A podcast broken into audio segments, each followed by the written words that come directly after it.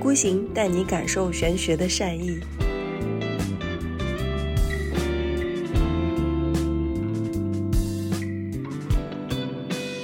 Hello，大家好，这里是一意孤行，我是小林，我是贝拉。然后我们现在正在坐在那个跳海酒馆的门口，嗯，喝着冰啤酒，录录着这期节目。因为因为门口嘛，然后所所以有点噪音，然后呃怎么说呢？就是大家就当这个，就是把这个当成白噪音就好了。对，大家可以代入啊，就是在那个比较热的一个傍晚啊，稍微天气有点凉下来了，然后你坐在一个呃满是树荫的大树底下的这个酒馆门口，然后喝点冰的这个饮料，饮料。对，然后带入这种非常惬意的忙碌完一天工作后的这种非常休息的那种状态。嗯嗯。但今天好热呀！我觉得前前前两天还没那么热，今天一看就一下子就三十三十八度。对，为什么？这说明要进入夏天要来啦！对啊，马上就要七月份了。嗯，马上就要 Q 三了。嗯，对，哎，我看到群里面大家就是今天的群里面就是他讨论的还蛮那个蛮频繁的，就是说。最近一段时间脑子不太清楚，嗯，然后脑子跟浆糊一样，状态不好，状态不对，然后就是稀里糊涂的过日子这种，你有这样的感觉吗？有啊，嗯，就我觉得可能跟天气有比较大的关系吧，因为最近黄梅天嘛，比较闷热一点，嗯，对，然后非常桑拿，然后头头晕目眩，也还好，前两天没有那么闷，嗯，但是为什么就跟宇宙天气会有关系吗？没怎么关注宇宙天气最近。对，然后最近就是呃，因为我忙着在做自己的事情嘛，然后就是，然后呢，就是贝拉呢，也就是他他在忙着旅行，他去了西双版纳。对，你怎么样？觉得西双版纳？西双版纳不行啊！真的不啊？为什么？我是我我有这个理由说它不行，你为什么？就是这个城市让我觉得就是有一种把你圈起来割韭菜的感觉。啊，你是住哪里啊？我我其实是住在那个告庄的对面，嗯，对，那个澜沧江的对面。但是去告庄里头逛过，逛了一圈，然后就整个乌泱泱的，然后全是旅拍的人，然后而且西双版纳让我觉得最不舒服的一点就是它的出租车非常恶心，就因为西双版纳的旅拍行业很发达嘛，所以就是有很多小姑娘会。就是穿当地的那种傣装啊之类的，然后有很多金闪闪的粉啊，什么有的没的。然后他们打扮好之后会坐出租车去曼听公园拍照，然后所以他们的那个出租车上都是那种亮片啊、金粉啊之类的。所以你知道那种恶心吗？所以我每天可能逛完之后，就因为你一定会打车嘛，然后我到酒店我就里里外外把所有的衣服都得洗一遍。嗯，对，然后就非常崩溃。我我我我我的 惨痛的记忆，我的惨痛的记忆是发生在呃二二年的十月份，十月份十一我就去西双版纳，我想说可以玩一下，结果在那边因为风控的原因，在酒店待了十来天。惨痛的记忆，下次也别去了，不是什么好玩的地方。不是，我是觉得西双版纳你没没必要去告庄，你可以尝试一下那个中科院的植物园那边。我去了，去了吗？怎么样？去了，呃，很好，但是太热了，热到我要中暑了。然后还有一个我觉得蛮好玩的，就是我去了基诺山雨林徒步，嗯，我觉得也是好玩的。对，告庄是真不值得去。告庄不就是一个夜市吗？对对对，就是圈起来割韭菜的一个地儿，就是比较商业的地方嘛？跟那个什么呃丽江的那个哦，比那个古城比那更恐怖，我觉得真的很恐怖，比丽江古城还可怕，很恐怖，对。难以难以言喻吧，但是我西双版纳结束之后，我就坐了四十分钟的火车去了普洱。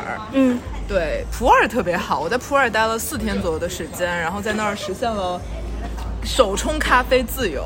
嗯，因为在那儿就是盛产咖啡豆嘛，然后手冲咖啡很便宜，基本上二十多块钱、三十多块钱一杯就可以喝到一个品质很好的手冲，所以在那边每天可能喝五六七八杯手冲吧。嗯嗯，就很开心。那还挺好的，因为我记得我记得那会儿那个我我在风控的时候，在西双版纳风控的时候，有有一有一帮朋友刚刚从普洱回来，我就坐上他们的车，然后他们的车里就弥漫着那种就是香到不行的一种咖啡味，然后。我就想说，这咖啡豆的味道是从哪儿来的？因为那个时候风控了嘛，也也也也也也没有任何的店是开门的。然后他说：“哎，我们前两天去了普洱，带了一些咖啡豆。哎，真好，那咖啡豆特别好。嗯嗯，特别特别好。然后我就在那个时候就在那个就是呃人人人都不能出门的这个西双版纳喝到了一个手冲咖啡。哎呦，普洱的小治愈哦，小确幸哦。现在想想看，去年的这个日子，距离现在好像现在的生活状态已经很远，好像又有很多事情发生了，对不对？嗯，就小半年的时间。对的，对吧？哎呀，真的发生的太快了。我们其实今天录这个节目呢，就是，呃，其实是应邀有一个 A P P 叫 Flow，它是一个，呃，我也没用过，反正是治愈类的 A P P 吧。然后就是应邀，然后要聊，要要要做一个。呃，就是类似于休息的一个议题，嗯，对，因为我们最近其实从去年到今年，大家都处于一种很、很、很不在那个正轨上的一个状态，是，大家都在忙忙碌碌，就尝试从一些无序中找到一些秩序感的那种状态，那其实它是非常的有冲突的感觉，所以，我之所以为什么会做这样的一期播客，把这个邀请答应下来呢？其实也是觉得我们确实是需要聊一聊。休息这件事情，嗯，怎么样才能好好的休息？因为，嗯，有的时候可能就是你，就是明明睡了十个小时每天，但是你还是没有办法，就是还是觉得第二天起床了以后还是很累。嗯，对，因为贝拉她是一个非常的拼命的人，就他是一个很自律的人，就是。刚才我们在前节目开始录制之前，就是 rehearsal 了一下。他说了一个观点，我觉得特别有意思。嗯，他说，休息就是一种对比。对，休息的好好不好，取决于你劳动的好不好。对，劳动好了，你就休息好了。嗯嗯，你最近你你的休息的心得是什么？就是我，我最近其实状态不太好，嗯，因为最近没有劳动的感觉，嗯，对，就是我觉得最近没有在很呃努力的劳动，而且我可能我所谓的劳动不是那种劳动啊，就不是你被被企业家逼迫着去劳动的那种。我说的劳动可能有点像是我们在高中时候学的那个马克思还是恩格斯说的那个劳动是人的本质的神圣属性那个劳动。就是我刚还问小林，我说你认不认可劳动是人的本性？他说他不认可。对我我说的劳动，可能就是那种特别有价值的，就是你把一些你面前一些比较无序的东西，一些呃材料的东西，然后把它加工整理成一个就是带有你自由意志、带有你个人特质的一个东西的一个过程。比如说咱们做一个播客，我觉得它就是劳动嘛。嗯，我们把一些细碎的东西把它整理出来，剪成一个播客，然后再上线。那这个东西对我来说是一个有意义的劳动。我说的劳动泛指这种哈，对我觉得最近没有做太多这种类型的劳动。找不到很好的内驱力去做这种类型的劳动，导致我没有休息好。嗯嗯，所以我才得出了那个心得。我觉得休息好不好跟我每天睡多少小时，或是有多少工作量没有直接的关系，而取决于这个休息的之前那部分劳动有没有完成。嗯，哎。我我我刚刚听你这么一说，我觉得我不是不认可马克思说的那个劳动是人的这个神圣属性，我我是我是觉得应该把神圣两个字擦掉。OK，因为劳动就是人的本性啊。哦，对，本性嘛，可能没有神圣吧。对，就是因为我在家里的时候，我觉得我现在就是不知道为什么，就是可能被社会鞭打的，或者是我自己成长了，或者各方面，我觉得自己是一个眼里特别有活儿的人。嗯，以前就是可能你刚出社会的时候。呃，就是很多的你的一些职场的一些前辈就跟你说，你在职场的时候初入出入职场，然后你的眼里有活，你的眼里得有活儿，嗯，就是你你得你得那个就是得给自己找找事儿干，然后得给自己怎么怎么怎么着，然后我就觉得我现在可能就是已经完全进入到那种眼里特别有活的人了，嗯，就就开心吗？这种状态？嗯，就是比如我举个例子啊，我在家里的时候，其实我我我会觉得就是家里乱糟糟的，我真的忍不了。嗯，然后我就会利用任何的碎片时间去整理家，然后整理好了以后，我就会觉得很高兴。嗯，对，这个是一种劳动的，我觉得是呀。就是你看，你把家里那些碎片的，对吧？无序的一些工具和资源和垃圾。加入了你的自由属性、自由的意志，然后把它整理成了你想象中的样子，这就是劳动啊！这就是我说的劳动。对，以以前嘛，我就说我们家的猫砂哈，以前我可以一个礼拜铲铲一次猫砂，我最近就是一天就要铲一次。哇，对，可以。我就觉得自己的这个怎么说呢，就越来越爱劳动了。随着人人人成人长大了，年纪上去，那你有没有觉得你的那个休息的状态比以前更好了？没有。那就是劳动还不够。没有，我就觉得自己好像在睡梦中都在劳动，最近，然后。然后在梦梦里面都都在劳动，然后梦里面都还在想着一些工作的事情。然后真的我，但是我觉得我可以跟大家分享一些呃积极的事情，比如说我最近呃五月一号开始我就办了一张游泳卡，然后从五月一号到今天是六月二十八号嘛，然后这两个月的期间，然后我大概游泳游了二十几次，就是平均每每个月都去游泳，呃十次左右。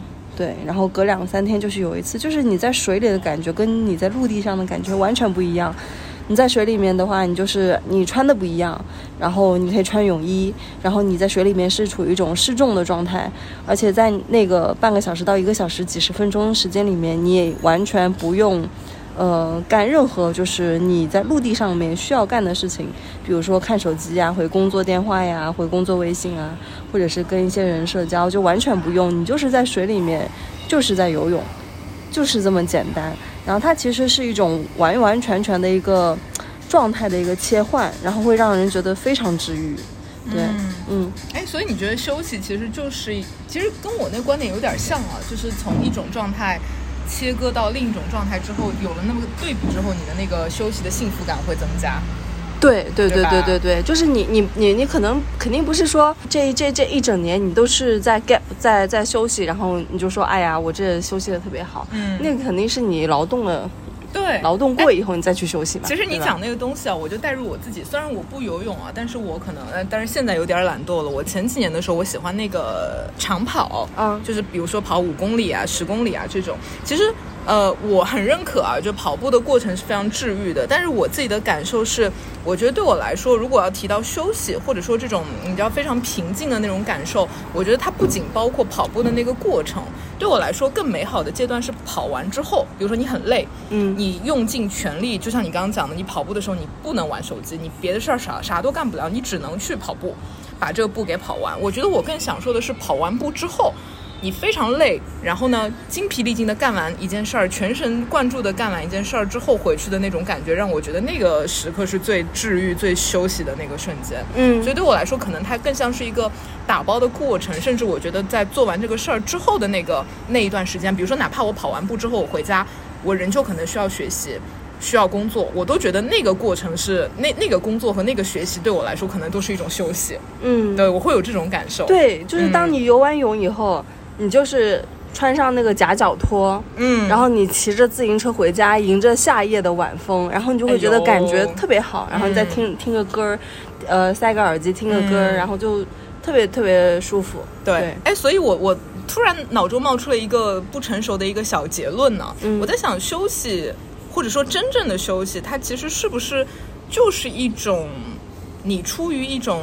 比如说全神贯注的那种劲儿去干一件事儿之后的那一段时光，它其实就是某种休息。可能你干的那个事儿是工作，是劳动，也可能是你说的游泳或者是跑步。这事儿干完之后，你是真的是出于你的一种，嗯，怎么讲，那种精气神儿去干这个事儿。结束之后的那个状态才是真正的休息。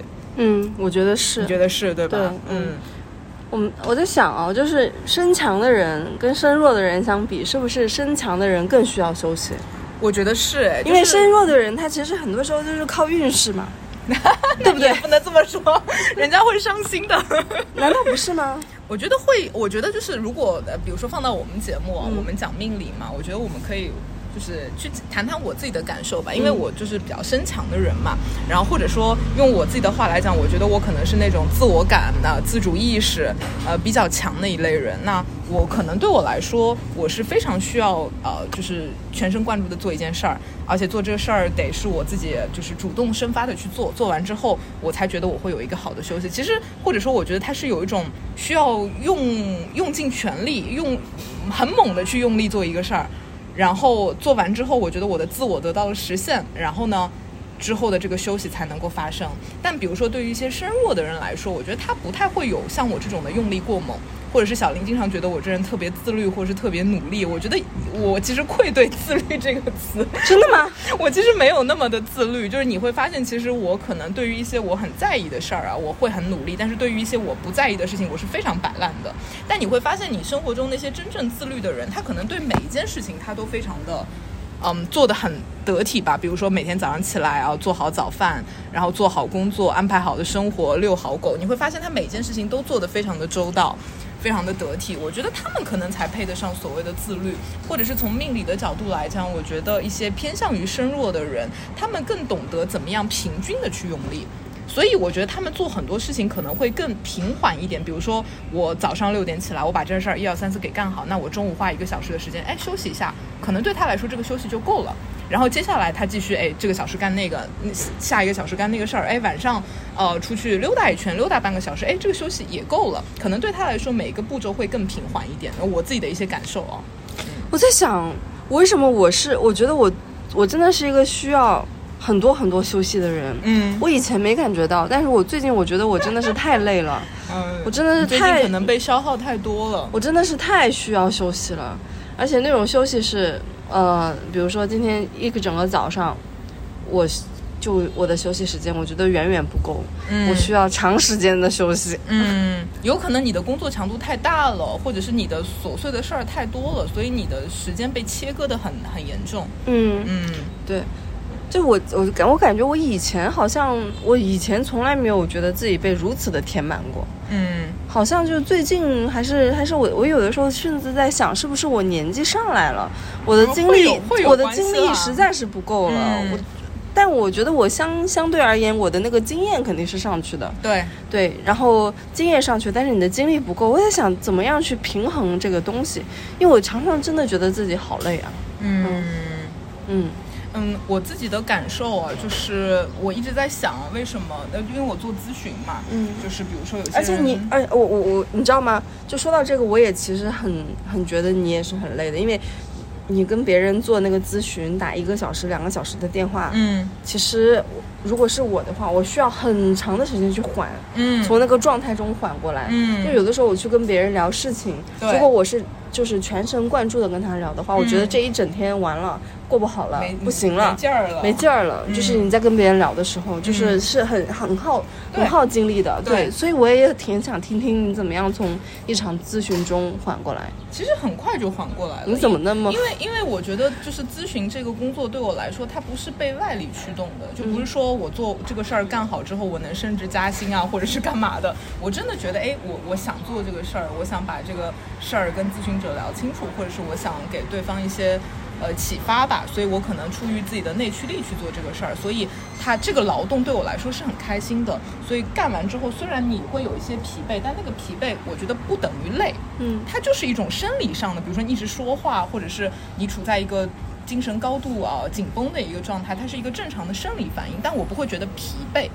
或者是不会觉得倦怠，我觉得它是两个概念。而且我经常觉得，为什么当代人他容易休息不好，或者是对大家来说休息 是一件这么难的事情的原因，就在于，我觉得可能很多人他做事情他是。被逼迫去做的，嗯，就像你的工作可能就是你你每天朝九晚五的上班，但你不能够从这份工作中得到很多的满足，你的期待不能够得到满足，然后你对这份工作的预期也不能够得到满足，所以工作完之后你还是累，休息呢也休息不好，我觉得它可能就像是一个连锁反应，嗯。嗯，明白，对，所以我在想你刚刚讲那个状态，其实我挺想要呃采访一下你，就是你刚刚讲的，就是比如说你。做梦都在干活，或者是你梦里都会想到这个事情。那其实我觉得可以去区分一下，说这个工作你觉得你更多是被外界的这种琐碎的工作拖着跑呢，还是说这工作你真的很在意？你觉得这工作我上心了，我做好了，它就可以满足我的某种期待呢？我觉得它是其实是两种不同的状态。你觉得你更偏向哪一种？肯定不是第一种。嗯，对，肯定不是被外力所驱驱动的，更多是内驱力。如果是被外力驱动的话，我我我我根本就不会。就我现在的状态，如果是这个东西是，我我我我我被逼着做的，其实我根本没有做它的必要，我被逼着做的，然后我根本就。在现实生活中，在我清醒的时候，都可能可能想不起来这个事情。嗯，我觉得现在已经很少有什么东西可以逼着我去干这个事情了。嗯，而是说这个，我想梦里都在想这个事情，应该是我很焦虑、很焦、很在意的一个事情，才能进我的梦里面。嗯，我已经过了第一第一个状第一个阶段的那个事情了。对于我，而且我还有个想跟大家分享的，就是最近我把 B 站给卸载了。哦。对，因为我觉得 B 站真的占用我太多的休息时间了。是的，是的。对，是就是我我我本身是一个没有抖音的人，我就没有抖音。然后 B 站是我之前的一个唯一的一个看视频的一个刷短视频刷短视频的一个渠道。然后我觉得它最近占我的时间太多了，嗯，然后我就把它卸载了。然后嗯，很多的一些 UP 主我还蛮喜欢的，我会时不时的想说，哎，check 一下它是不是更新了。然后我我最近我连这个去 check 的这个时间我也不想给他们。就是看了以后又怎么样呢？他哦，我好喜欢你这个状态，我真的好喜欢你这个状态。嗯，是吗？你那你也卸载一下呀？不是，因为我在我感觉我回忆起来，比如说过去的一些年，当你特别投入做一件事情的时候，我真的什么都不想干，就不想看电视，不想刷视频，不想去进行什么社交，也不想出去玩，就想干那个事儿。我觉得这感觉太好了。你继续说，你继续说。然后我我最近唯一的一个娱乐就是我的电子榨菜，就是。打开那个优酷视频，嗯，看看《老友记》哦，就是我最近唯一的一个那个那个那个就是就是电子榨菜，可能就是看《老友记》，然后《老友记》看看看《老友记》，然后比在那个因为因为比如说像 B 站 APP，这它里面有很多很多的海量的一些视频内容，对，很多很多你觉得很感兴趣的东西，而且你你会发现，有的时候你会掉到它那个陷阱里面，你觉得自己。想要看更多精彩的那东西，然后你就不停的被这个呃自己的这种欲望所驱使，然后你在里面花花掉更多的时间。对，虽然说我觉得 B 站的内容可能稍微比抖音要好一点吧，但是它所给差不多给给人，其实它本质是一样的。对，它给你带来的这种虚无感，嗯，没有意义感，然后浪费的时间。就是是一模一样的一个一个一个东西，我就把它给卸载了。然后所有的 UP 主，对对不起啊，我就暂时不想看你们的东西了。哎，我能我能理解。对，我就我就我就把它删了。然后我觉得可以，就是原来的时候，我可能会觉得，哎呀，我呃工作的呃就是工作的时间太长，我要在 B 站上面就是休闲一下，找回一些自己的这个自己的时间。后来我发现根本不需要，直接换一个状态吧。我觉得可以，呃。比如，比如说，就是其实可以，比如说你看书，嗯，或者是你看，呃，你打一下手碟。我最近在学手碟嘛，嗯，然后或者是你干一些别的事情，就就是放空，然后可能就是会给你带来的这个，呃，休息的感觉会更更多一点。哦，我如果总结来说，其实就是原来你可能把，呃，时间非常碎片的切割给了这些所谓的短视频，或者是这些。不太需要动太多脑子，比如说一个视频需要你动一点点脑，一个视频需要你动一点点精力，然后你把它无限的消耗，你可能那两两三个小时都在看短视频。但是，比如说当你做另外一件事情，比如说你在打手碟的时候，你可能一打就要打很久，然后而且你是集中精力的去打这个手碟，打完之后你就会觉得你没有在精力去再去刷短视频了，反而能够好好休息。不是，是这样子，当你刷 B 站的视频的时候，你可以就是。就是你，你会你会发现，你刷 B 站的时候的那个视频的那个时间，物理上的时间，或者是主观上的感受，跟你打一个小时的手碟是完全不一样的。你打一个小时的手碟，你会觉得哇，那个小时真的好长啊，就是非常长。然后你你刷一个小时的那个什么瞬间过去，瞬间感觉好像其实就是主观意识上过去了那个十五分钟。就这种，对对对就是就是会把，就是有的时候我觉得这种短视频就是会把你的那个，嗯，小红书也是啊，嗯，然后但还好我没有什么小红书的瘾，我就是打开看一下就关关掉了，然后就是我觉得像这种短视频的 A P P，它其实是，嗯，对时间的一种不尊重，对，嗯。疯狂切割，对，疯狂切割。其实你根本没有得到休息。对，你假你他你他让你觉得他可以给你带来休息，实际上不是。对，对他就是是一个骗局。嗯，都删了吧。对，都删了吧。对，以后就好好的看书，或者是呃，比如说弹乐器啊，或者是做一件需要你集中精力去做的事儿。对对对对对对对，我觉得这个是会会是比较好的一个状态。嗯，然后你最近你最近的一个休息的话，你会是？呃，你会想说出去旅行是一种休息吗？比如说你不是刚去那个西双版纳？我觉得不能算哎。或者追星？嗯，追星可能算，就是我觉得追星对我来说可能是一种替代，因为我刚刚说过嘛，我觉得我自己是需要有一个呃有一个事儿吧，就是需要我全神全心不是全神贯注的去做的。但我最近好像没有办法找到一个什么正经事儿，比如说学习啊、工作什么的，我好像没有什么动力。但是我一定得找一个事儿，不然的话我会陷入无穷无尽的虚无。嗯，然后呢，我最近就在追星。嗯，对，然后而且追一些可以比较唾手可及的吧，不是那么遥远的，就你能去看他们的演出啊之类的。对，然后它相对来说填补了一些我的一些。这种抑郁和空虚的一种感觉，对，但但它肯定不是一个长久之计，因为，呃，追星跟你学习或者是工作还是不一样的，因为追星它不是一种劳动嘛，对，因为追星你不能够在他身上加上你的自由意志，把它变成你的一个所有物，因为它就是离你很远的一个明星，所以它只是暂时的一个替代，对，如果在这个状态中太久之后，其实你也会非常疲惫。嗯，明白，对，还是得尽快的找到一个。所谓的打引号的劳动这样的一件事情，来呃，就是让我能够步入一个生活的正轨，但现在有点找不到。嗯嗯，那你原来那个在准备一些就是考试啊，或者之前？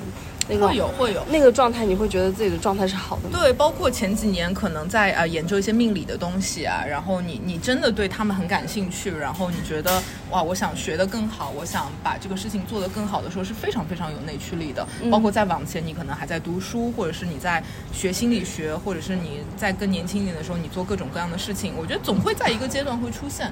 对，但是现在就刚好处在一个真空的阶段，就不知道我们这种算是中年危机吗？我觉得不算了，我觉得不算了。对对，就是我觉得它是一个很个人化、很私人化的一种体验。呢它跟你的性格是有很直接的一个关系的，但是它跟年龄没有太直接的关联。嗯嗯，因为有的人你看，比如说十几二十岁，他也浑浑噩噩的呀，他每天可能就是嗯。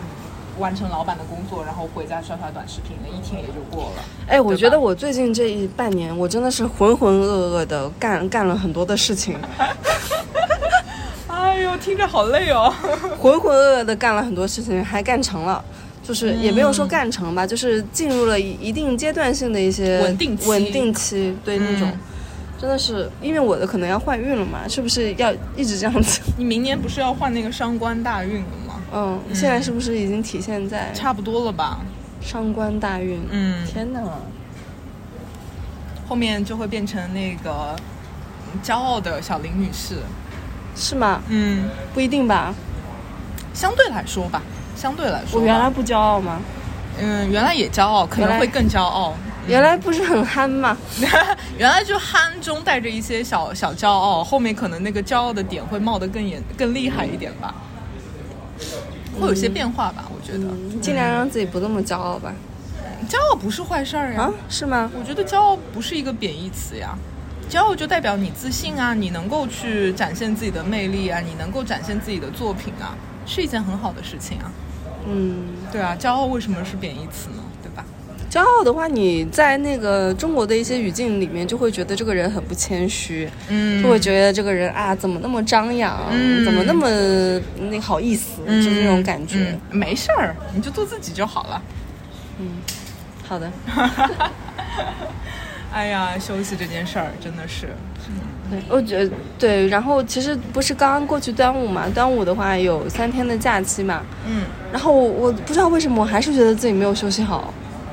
我觉得可能要赶紧的换换一个完完全全的换一个状态，因为我我不是那个前阵子不是刚刚是夏至嘛，我们抽了一次四季牌，对，我抽到的那个牌是命运之轮，命运之轮，然后我吓坏了。其实那那那四张牌就是圣杯也好，权棍杖也好，我都不太记得了。但是我抽到这个命运之轮是我的指示牌，我就在想，那个时候贝拉还在那个就是西双版纳，我就想说这命运之轮是啥意思？嗯，啥意思？我觉得应该会是暗示着会有一个大的方向上的一个转变，或者说它不一定是马上这个变化就发生了，但它可能在酝酿。嗯啊，然后而且我觉得它不一定是一件坏事儿，因为变化嘛，它本身就是很中性的，所以有可能比如说你的工作、你的生活状态、你的心境有可能会进入一个新的阶段。对我觉得它都有可能，或者说我们刚刚也提到你后面可能要换大运，那现在可能刚好也是在一个。就是马上要开始的一个阶段嘛，它都是有可能的，所以我觉得没什么好慌张的。所以命，所以命运之轮它不是一个呃贬义的，所有的牌其实都很中性。那比如说那个呃那个宝剑九呢？宝剑九，看看你怎么想喽。那你也可以说它可能是一张暂时让你。呃，内省的牌，让你不要那么折腾，对吧？不要那么那么骄傲，你可以就是好好的反省一下，反思一下，然后跟自己的情绪和思想去做一个相处的，都是有可能的嘛。嗯，不是一件坏事儿。那你最近状态好吗？不太好。嗯嗯，就是觉得就是还是那句话，找不到什么太多的动力，就是没有什么打引号的力气。嗯，觉得很多事情没什么意义，很多事情没有什么价值。但但我觉得我自己比较。好的一点就是我不太会进入那种自我贬低的状态，嗯，就我不太会觉得哈我真的好垃圾哦，我真的好糟糕啊，我可能更多还是就是处在一个非常悬置的感觉，就是好像我自己变成了一个，呃气打满的一个气球，但是我不知道怎么落地，然后我就在空中飘，我想找到一个事儿能够寄托我的自我，但是有点找不到，嗯。嗯，所以就会有点难受，就很抑郁，然后就觉得哎呀每天好像只能躺着。然后，嗯，看到手机会有点慌张。我也是，对吧？我我真的是最近有得了那个手机恐惧症。真的，看到手机很慌张。你知道吗？我从很很多年前，大概就是十年前，我就觉得，我就已经得了一种，也不是说病吧，我可能就是有这种症状，我就非常讨厌别人给我打电话。我也是，我非常讨厌别人给我打电话，然后我的那个外卖的那个备注都是说不要给我打电话，外卖放门口就好。嗯嗯嗯，包括快递什么的，我就非常非常讨厌别人就是突然之间给我打一个电话。嗯，然后。我我发现好像就是在十几年之前，我们没有这样的一些困扰，就是别人说给我给你打电话，你会自然而然心态很平和的去接电话。嗯，但是现在的话，别人给你打电话，你会觉得哇，什么事情发生了？有大事发生了？什么事情发生了？别人才会给，就是肯定有什么不好的事情发生了。对，然后就是会别人会打电话给你，就是会有这样的一些感觉。嗯，对，我是。看到各种信息和留言，我会觉得很紧张。嗯，呃，除非是比，比如说比较熟的朋友，嗯，呃，他可能就是跟你闲聊，这种我不会紧张。但是比如说一些不太熟的朋友啊，找你聊，比如说后面要不要一起去旅行啊，或者是跟你聊些有的没的，我有的时候会鼓起力气去回一下，我说我最近在旅行。然后有些可能就是悬在了半空中，没有那么多的精力去做这个事情。那你可能。再看看，要再调整一下状态喽。呃，再调整一下吧，或者是再呃寻觅寻觅看看呢，怎么样能够到一个很舒服的一个阶段。我现在只有一件事情很想做，追星。追星对，但是追星真的好难。现在追星很卷，你知道吗？就是你看一个演出，哎，我朋友们，我最近我跟贝拉的小红书互关了，然后我看了一下他的小红书，天哪，这是这是我认识的贝拉吗？这看起来就是一个十八十八岁的少女，然后就喜欢一个偶像，天天去那个他的演唱会现场就录视频，就很像那个 Black Pink 那些的那个脑残粉。也没有，就是就真的很喜欢，就因为我不是去年追零七幺三嘛，然后今年在追那个十个晴天，我知道小林都不知道他们是谁。种地吧什么的。对对对对对。这 是什么东西啊？就是一个一个一个综艺叫种地吧，然后有十个男孩子去种地嘛，然后全新的男孩子吗？呃，二十来岁的，就是一些胡咖。就可能对一些胡咖，就十八线小艺人那种，非常好看，真的很好看。但我就把身边朋友都安利了一遍，没有人吃下这个安利，我也不知道这是为什么，没有人看，真的很好看。对，然后我就就会去追嘛，然后会去那个杭州那个后斗门，想去看一下他们种的那片地什么的。所以我有一阵就经常跑杭州，就去看他们那片地，就很妙，是很妙，是不是？对，然后反正就很有意思嘛，然后。就是可能现在我可能因为看了种地那个节目嘛，就虽然它是一个综艺，嗯，对，就是也不是说很想种地，我就突然就觉得说，你做一件事情，就是你付出劳动就可以有收获，比如说你你去种地，然后你你撒下一片，你把那个地选根选好，开沟开好，然后你种下种子。它就可以长出来，嗯，大概率情况它可以长出来，或者是至少可以长一部分出来。就我特别想做这样的一个事情，但是我我去想象现在的这个社会的分工啊、工作什么的，你看我们就是流水线上的一个份一份子嘛。你这工作你做不做你都不重要，你不做了，立刻又有一个新的螺丝钉会过来，你就觉得很多工作它。真的没有意义，这个工作就是在这 没有办法满足我的任何预期，所以就是觉得，哎呀，想了一圈，好像没有一个工作让你觉得你想去做，没有一个工作让你觉得做这个工作是真的满足我的期待的，对，所以现在能能想到的可以做的事情是非常有限的。那我觉得可能这世界上百分之九十九的人都在过着这样的日子，都是螺丝钉。因为我认可，因为大环境嘛，全球化嘛，那不都是这么发展的嘛？就是大家分工合作呀。然后流水线呐之类的，那可能我们都变成了一个螺丝钉。然后大家的努力工作，朝九晚五，九九六，但是你会发现，好像最后这个工作它并不能够满足你的一些预期吧。嗯，这是一期好水的节目啊，自己都看不下去了，大家随便听听吧。哎呀，就嗯，主要是怎么说呢？就是最近我们我跟贝拉两个人都处于一种。呃，就是因为我们其实刚开始做一意孤行的时候，二零年开始的时候到二一年还是挺高产的，嗯，对那种那个，我们现在回去看一下那些选题，都觉得哇哦，真是才华横溢呢。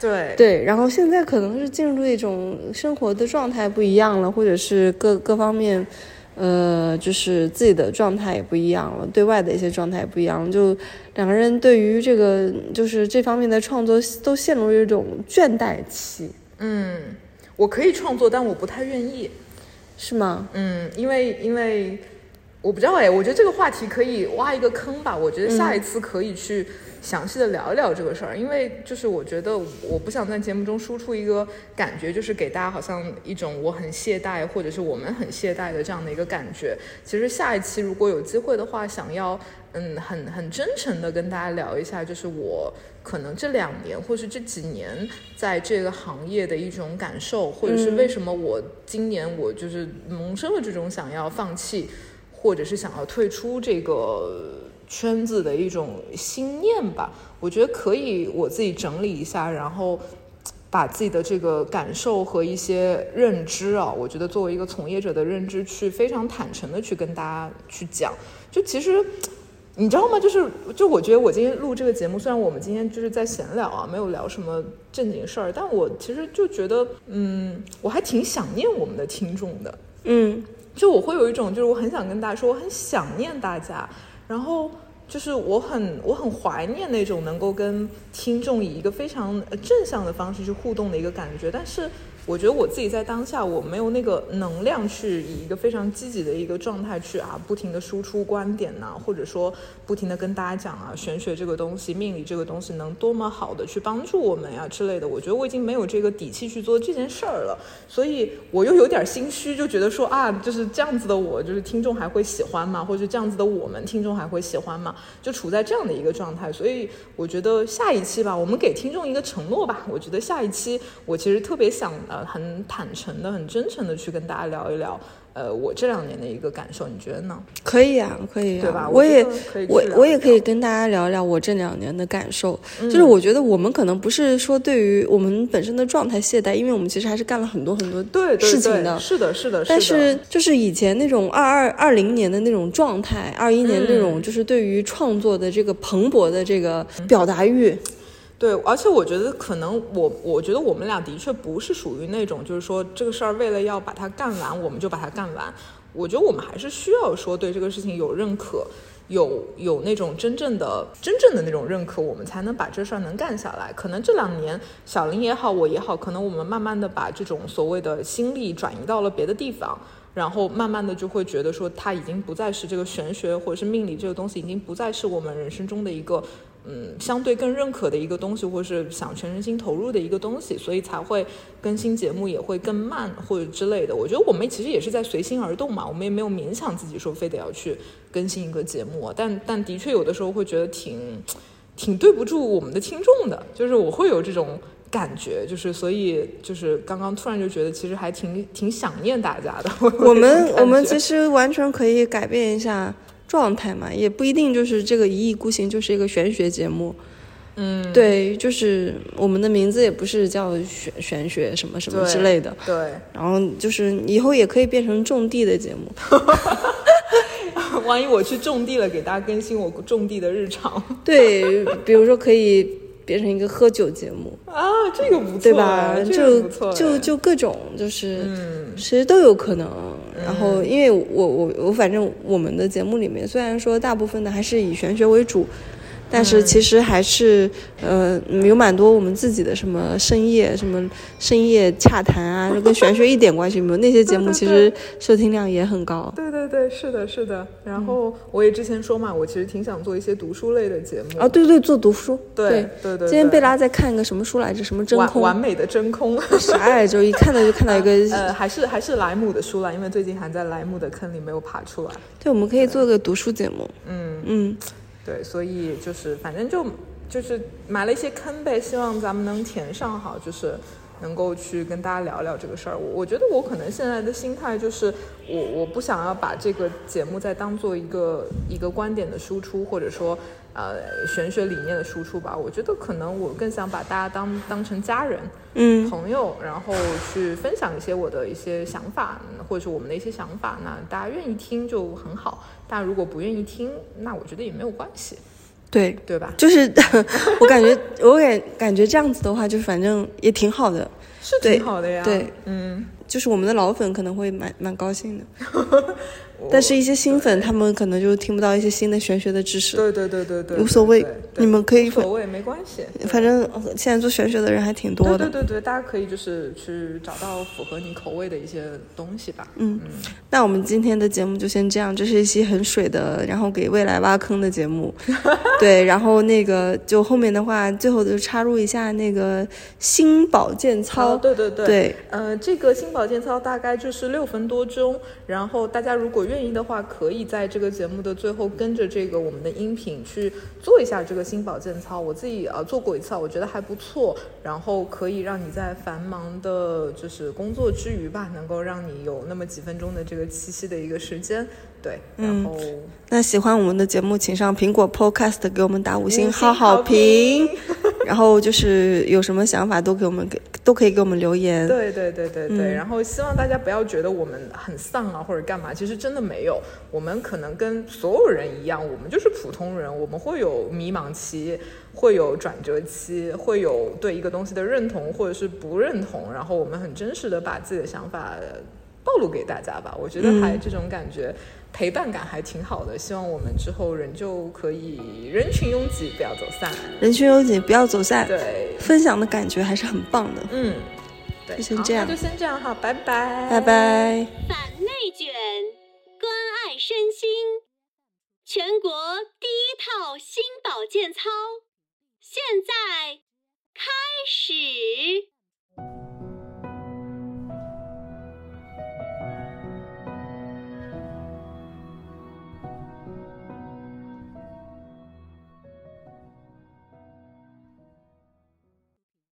呼吸到位，身心不累。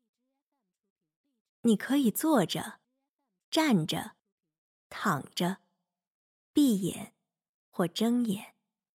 第一节，肩膀呼吸动作讲解：背部挺直，鼻吸口呼。吸气时，肩膀向上。贴近耳朵，呼气时，肩膀向后画圈，向下沉。开始练习，吸二三四，呼六七八，吸二三四。呼，六，七，八。吸，二，三，四。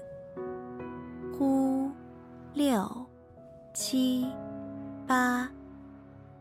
吸，二，三，四。呼，六，七，八。第二节，鼻孔交替呼吸。动作讲解：伸出一只手，大拇指和无名指放在两边鼻翼上，先按住右鼻翼，左鼻孔吸气，松开手指，按住左鼻翼，右鼻孔呼气。不松手，右鼻孔吸气，松开手指，按住右鼻翼，左鼻孔呼气。开始练习，左吸，一、二，右呼，三、四。右膝，一、二；左呼，三、四。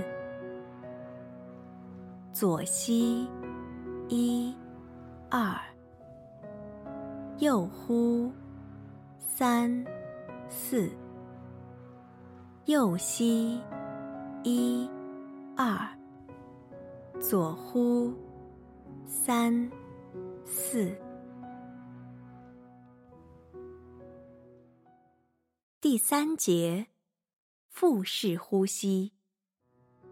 动作讲解：右手放在腹部，左手放在胸部，鼻吸鼻呼，胸部保持不动。吸气时，感受腹部自然的鼓起；呼气时，感受腹部自然的收缩。开始练习。吸，二，三，四，呼，六，七，八。吸，二，三，四，呼，六，七，八。吸，二，三，四，呼，六，七。八，吸，二，三，四，呼，六，七，八。第四节，循环叹息。动作讲解：鼻吸口呼，吸气两次，轻吸，重吸。叹息，请跟随呼吸声开始练习。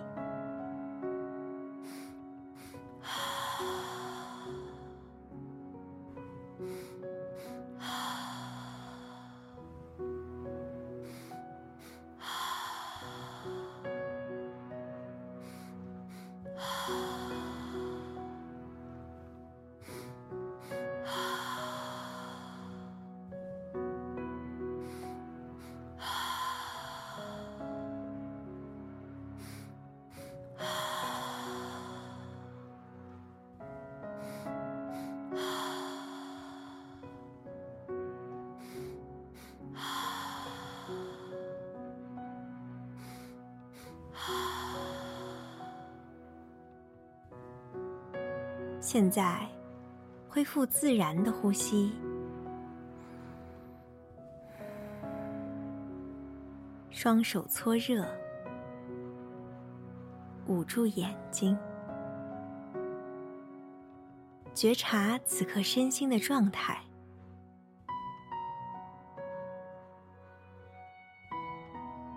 当你觉得可以了，松开双手，慢慢的。